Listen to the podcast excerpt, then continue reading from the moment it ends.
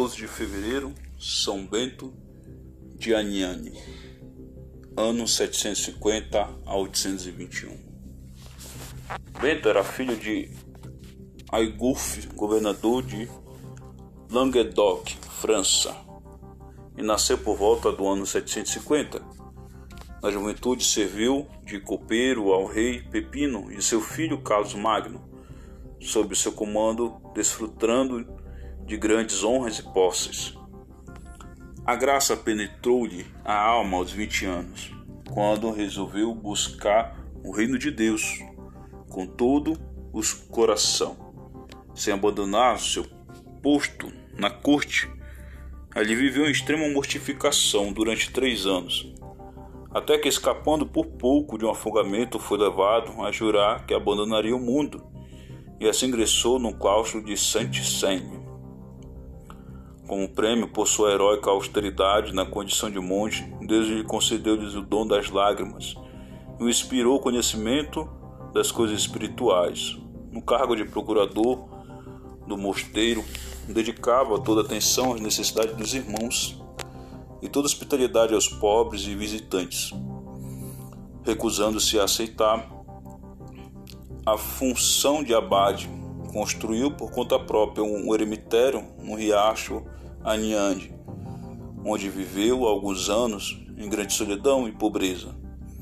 Mas a fama de santidade a atraía muitas almas à sua volta, e foi obrigado a construir uma enorme abadia, onde dentro de um pouco já liderava 300 monges.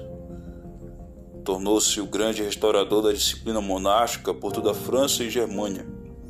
Em primeiro lugar, preparou com grande esforço, um código de regras de São Bento, seu notável homônimo, as quais recolheu junto os principais fundadores monásticos, mostrando a uniformidade nos exercícios entre elas e por meio da obra penitencial, impôs sua estrita observância.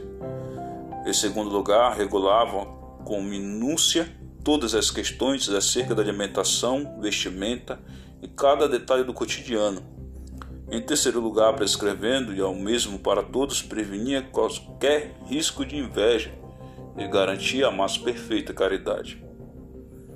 No Conselho Provincial realizado em 813 sob a direção de Carlos Magno, no qual se fez presente, foi declarado que todos os monges do Ocidente deveriam adotar a regra de São Bento, e ele faleceu a 11 de fevereiro de 821.